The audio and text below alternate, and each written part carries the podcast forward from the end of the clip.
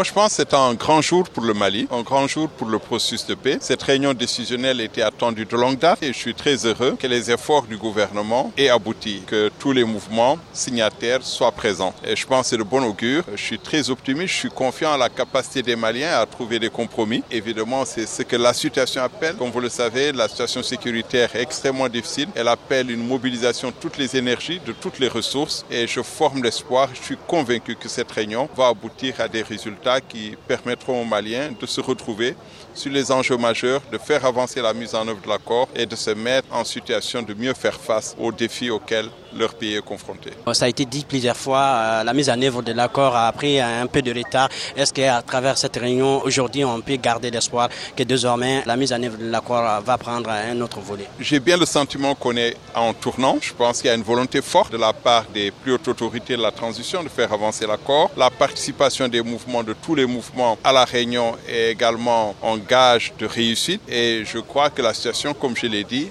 appelle des actions fortes, appelle à un resserrement des rangs de tous les Maliens, de toutes les Maliennes pour faire face aux défis majeurs auxquels le pays est confronté. Je pense que cette prise de conscience est là et je suis confiant que cette réunion débouchera sur des résultats tangibles qui feront avancer le processus de paix.